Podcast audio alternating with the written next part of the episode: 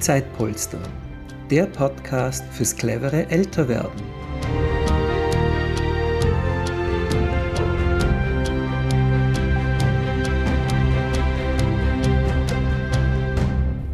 Herzlich willkommen zur heutigen Podcast-Folge von Zeitpolster, dem Podcast fürs clevere Älterwerden.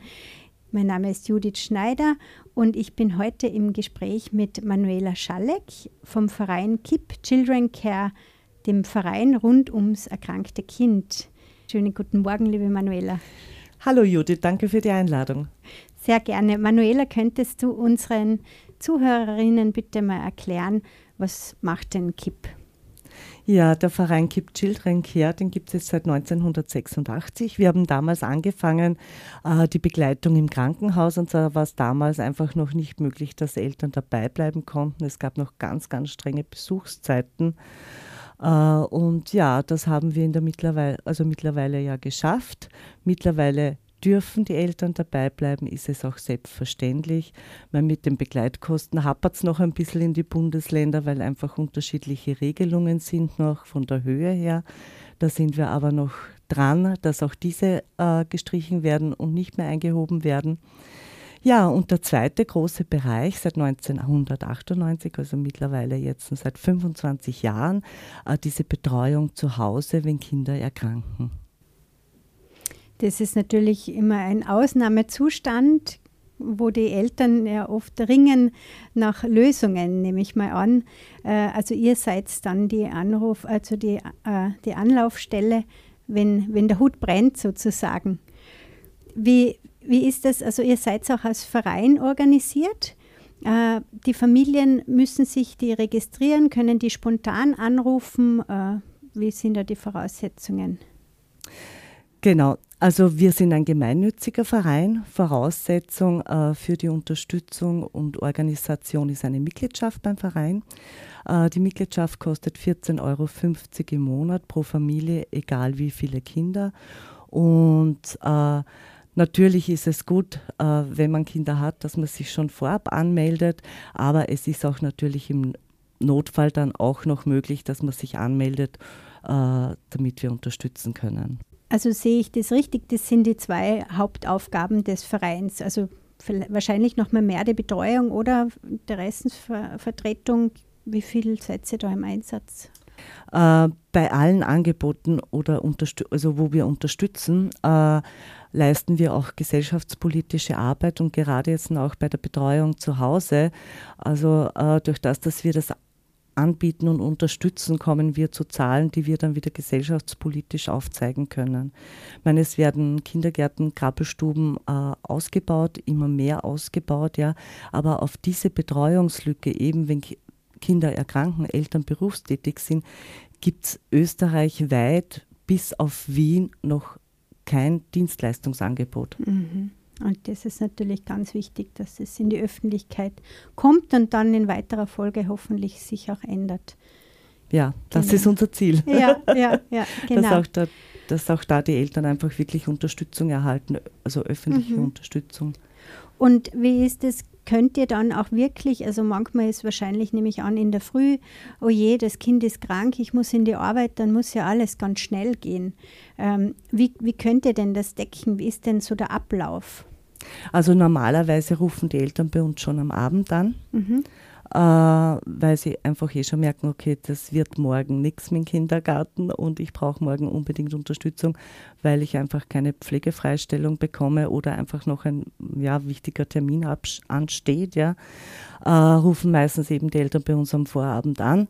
Äh, wir nehmen dann die Daten auf und eben was hat das Kind und, äh, und schicken dann das äh, über unsere Notfallmama-App aus. Also die App funktioniert so, dass sie im Umkreis von 35 Flugkilometer äh, von Wohnort äh, der Familie äh, die Notfallmama das erhalten, die Info, dass da morgen eben jemand gebraucht werden würde. Ja. Und die Notfallmama die Zeit hat, nimmt dann an und ja, wir rufen mhm. sie dann an und wenn alles passt, äh, bekommt dann die Familie die Telefonnummer von der Notfallmama und die beiden können sich dann alles weitere selber ausmachen. Mhm, wunderbar. Und ich habe gesehen, ihr arbeitet aber auch mit anderen Organisationen zusammen. Also nicht nur mit den Notfallmamas. Genau, in erster Linie ist so, dass wir bei den Organisationen anrufen, wobei ich hier sagen muss, also es gibt leider nur, was diesen Bereich betrifft, diese Kinderbetreuung daheim, nur eine einzige Organisation österreichweit und die ist in Wien, die Wiener Sozialdienste und mit denen haben wir eine ganz gute Zusammenarbeit und ja, also die werden dann als erster angerufen und wenn die Kapazitäten, keine freien Kapazitäten da sind, dann erst kommt es bei uns in die App rein. Mhm. Okay. Und passiert das oft, dass ihr auch Anfragen nicht annehmen könnt, ablehnen müsst, weil einfach niemand da ist, der das übernehmen kann? Ja, kommt natürlich auch vor. Also es ist so, dass, dass der Bedarf stetig ansteigt, immer mehr wird, gerade diese eben zum Thema Vereinbarkeit Familie und Beruf. Äh, es hat sich ja auch ganz viel geändert. Äh, es sind die Großeltern nicht mehr so verfügbar. Ja. Gerade wenn ich jetzt an die Städte denke, ist oft die Oma in einem anderen Bundesland oder überhaupt anderen Land. Oft fehlt es auch an sozialen Netzen. Ja. Und ja, da ist natürlich dann diese Notfallnummer so wirklich die letzte Hoffnung für die Eltern, äh, dass sie Unterstützung bekommen. Und äh, ja. Deshalb freut sie euch immer über neue Anmeldungen von Seiten der Notfallmamas. Ja, wir sind laufend auf der Suche nach Notfallmamas. Mhm. Ja. Meine, wir haben österreichweit jetzt äh, 332 Notfallmamas, ja. Mhm. Aber wie gesagt, also der Bedarf steigt und ja, jede Notfallmama ist herzlich willkommen. Genau, dann sprechen wir jetzt da mal drüber. Was sind denn die Voraussetzungen? Kann jede äh, Frau jetzt Notfallmama werden oder gibt es da Regeln? Ähm, es kann sich bei uns äh, jede, jeder bewerben. Ja. Mhm. Äh, Voraussetzung ist natürlich äh, entweder beste Voraussetzung, ich, ich, bin selber Mutter oder Oma, mhm. ja, oder Papa, mhm. äh, oder ich habe irgendwie eine berufliche Ausbildung, was mit Kindern zu tun hat.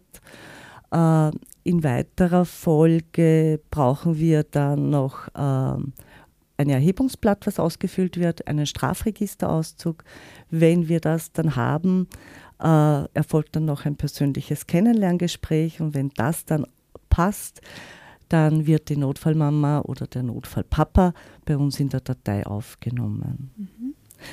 Da fällt mir ein, da hat vor kurzem eine Notfallmama gesagt, äh, man braucht zwei Dinge, damit man Notfallmama äh, machen kann, ja, mhm. überhaupt machen kann. Und zwar viel Liebe und Geduld. Ja, das, das glaube ich ist immer ganz wichtig mit Kindern ja, allgemein. Ja. ja, ja, schön, ja. Sehr gut. Und leider halt eben auch den Strafregisterauszug. Also das Bürokratische muss halt auch stimmen. Das gehört dazu. Das ist bei uns ja auch ja. nicht anders, genau. Mhm. Und gibt es auch Schulungen für die Notfallmamas? Ja, also wir legen jeder Notfallmama äh, gleich einmal zu Beginn, wenn sie Notfallmama wird, nahe, dass sie einen äh, Kindererste-Hilfe-Notfallkurs äh, besucht in naher Zeit. Und in weiterer Folge gibt es einmal jährlich von uns organisiert Weiterbildung für Notfall, also für alle Notfallmama in Österreich. Mhm. Äh, die werden eingeladen, meistens nach Oberösterreich, für zwei Tage wo es dann immer ja, Schwerpunktprogramm gibt. Super, das klingt sehr gut. Also es ist auch eine gewisse Community, wahrscheinlich sicher ja. auch viele Freundschaften haben sich da entwickelt. Ja, natürlich. Und Aha. wirklich auch eben über die Bundesländer. Und mhm. meine, wir, wir haben auch gestartet mit Notfallmama Stammtische, mhm. aber das ist jetzt noch im Werden. Mhm. Also in Wien ist er regelmäßig. Ja. Und in den Bundesländern, wie weit seid ihr da eigentlich verbreitet? Es, kann, es ist wahrscheinlich nicht, dass man überall von überall anrufen kann, und, oder? Ist, kann man oh ja, wir sind österreichweit, ja. also wir sagen immer von Burgenland bis Vorarlberg. Ja. Äh, Aber überall. jetzt auch in, nicht in jeder Ortschaft. Oh ja. Öst okay. Österreichweit in jeder Ortschaft. Wow. Und es ist auch so, also sollte dort noch keine Notfallmama sein oder, ja. oder machen wir uns gleich auf die Suche. Ja, okay, sehr gut. Ja, das ist natürlich wichtig. Mhm. Toll. Was mich auch noch interessiert, ist, wie reagieren denn die Kinder auf, äh, auf die Notfallmamas? Meistens sind es ja Mamas, nicht Papas. Wenn da jemand Fremder kommt, äh, gibt es da öfter Probleme oder ist das nicht so ein großes Thema? An und für sich ist das kein großes Thema, ja. Äh, auch wenn vielleicht zu Beginn ein bisschen Skepsis da ist, was ja ganz natürlich ist, ja. Aber die Kinder können das so gut genießen, dass da eine Person zu ihnen nach Hause kommt, ja, die wirklich in der Zeit, wo die da ist, hundertprozentig für sie da ist, ja, mhm. mit ihnen liest, spielt, bastelt, verwöhnt, zuhört, was auch immer gerade das Kind gerne machen möchte. Mhm. Und wie, wie lange sind so die meisten Einsätze? Äh, also wir haben jetzt im Durchschnitt sind so fünf bis sechs Stunden pro mhm, Tag. Mhm. Also wir organisieren für maximal drei Tage pro Krankheitsfall. Ja. Und egal, ob jetzt das Kind krank ist oder auch einmal die Mama krank ist und einmal ein bisschen Auszeit braucht, ja. Mhm. Vielleicht noch mal kurz zur Abrechnung. Also du hast ja vorher schon erwähnt, es gibt diesen monatlichen Beitrag für die Familien und dann kostet es noch mal pro Stunde extra oder ist das oder hat man einen gewissen Satz, Stundensatz, den man haben kann im Monat oder wie, wie sind denn dann die Gesamtkosten für Familie für die Einsätze? Ähm, ja, es kommt immer darauf an, ob es jetzt über die Organisation, eben Wiener Sozialdienste organisiert worden ist, da bekommen sie eine Rechnung, äh, die rechnen nach Einkommen ab. Äh, bei uns haben die Notfallmamas die Möglichkeit, also mit eigentlich vier Vergütungsmodelle, also entweder ehrenamtlich oder auf Honorarbasis oder über Dienstleistungscheck oder eben über euch, über Verein Zeitpolster. Äh, ja, je nachdem. Wie gesagt, also die mhm. Eltern erfahren immer im Vorhinein, äh, wie die Vergütung mhm. in dieser Situation aussieht mhm. und je nachdem, ähm, ja, geben sie entweder der Notfallmama das Geld im Bar mhm. oder sie bekommen eh eine Rechnung über die Wiener Sozialdienste oder von euch, Verein mhm. Zeitpolster. Okay, also es ist dann teilweise ein bisschen unterschiedlich auch, wie die Kosten genau, entstehen. Genau. Mhm.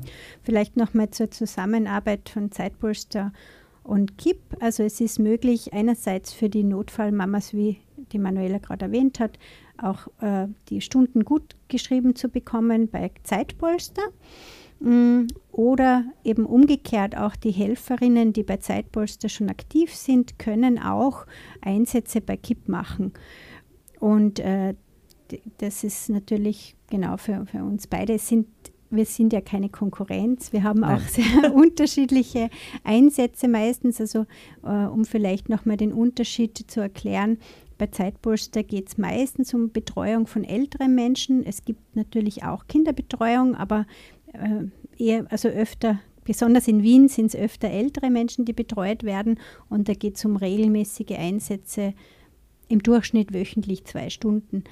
Und bei KIP, wie wir ja auch gerade gehört haben, ähm, geht es eher um spontane Notfälle, ja, auch ganz wichtig natürlich und die ein bisschen äh, ein längerer Einsatz, also einen halben Tag bis zu einem Tag auch sein können. Ja, wobei ich da vielleicht noch ergänzen mhm, darf. Mhm, ja. Ähm, bei uns ist natürlich so eben, es äh, gehen die Anfragen bei uns über eine App raus, ja und auch die Helfenden, ja, also es ist kein, keine Verpflichtung oder mhm. so dahinter, sondern wenn sie sehen, okay, boah, morgen am Vormittag braucht er die Familie in der Nähe jemanden und ich habe gerade Zeit, ja, oder kann ich, ja, genau. ist auch schon super. Aha, ja, ja, das ist natürlich sehr wichtig zu erwähnen. Sind bei euch eigentlich die Helfenden äh, ähnlich wie bei uns bei Zeitpolster so 55 plus oder gibt es da alle Alterssparten? Äh, von den Notfallmamas her äh, ist sicher der Großteil 55 plus, mhm. ja, wobei wir auch äh, ja, Studenten, Studentinnen genauso mhm. dabei haben. Okay, ja, sehr gut. ja, wir haben ja auch äh, tollerweise immer wieder auch jüngere Helfende, aber äh, das Konzept spricht oft einfach auch Pensionistinnen an, die aber natürlich auch Enkelkinder haben und, und, sonstige Beschäftigungen. Also für die ist es auch wichtig, eben bei KIP sowie bei Zeitpolster selbstständig entscheiden zu können, mache ich den Einsatz, kann ich den machen, will ich den machen oder eben nicht. Und das ist. Ja, es ist auch gerade eben, ich sage es einmal, für die, für die Omas oder mit denen ich auch die Kennenlerngespräche gemacht habe, die zwar oft Enkel haben, aber leider ganz weit weg mhm. und die trotzdem den Kontakt zu den Kindern vermissen und suchen. Ja. Und äh, was natürlich auch ist, ist so, äh, wenn sie Notfallmamas sind, ja, wie gesagt, sie können jederzeit wieder, also einfach entscheiden, okay, habe ich da Zeit oder habe ich nicht Zeit. Mhm. Also wie vielleicht irgendwo bei einem Verein, wo ich verpflichtet bin, mhm. weil doch eine Regelmäßigkeit drinnen ist. Mhm. Also genau. das steht bei uns ganz offen ja, ja, und ist sehr flexibel und spontan, sage ich jetzt einmal. Genau, ja. Und das zeigt dann noch einmal den Unterschied auch von, von unseren Einsätzen. Ja. Mhm. Und wir hoffen natürlich, dass sich viele äh, Menschen melden, die tätig werden bei KIP eben und oder bei Zeitpolster. Und äh, wir freuen uns, wenn wir da noch Unterstützung bekommen. Liebe Manuela, dann würde ich dir jetzt die letzte Frage stellen, die wir alle unseren Gesprächs, allen unseren Gesprächspartnern stellen, und zwar, was zählt im Leben? Ähm, auf jeden Fall soziale Netze, Freundschaften, sich gegenseitig helfen, unterstützen und die Zeit, die man mit der, miteinander verbringt, wirklich bewusst und wertschätzend verbringt.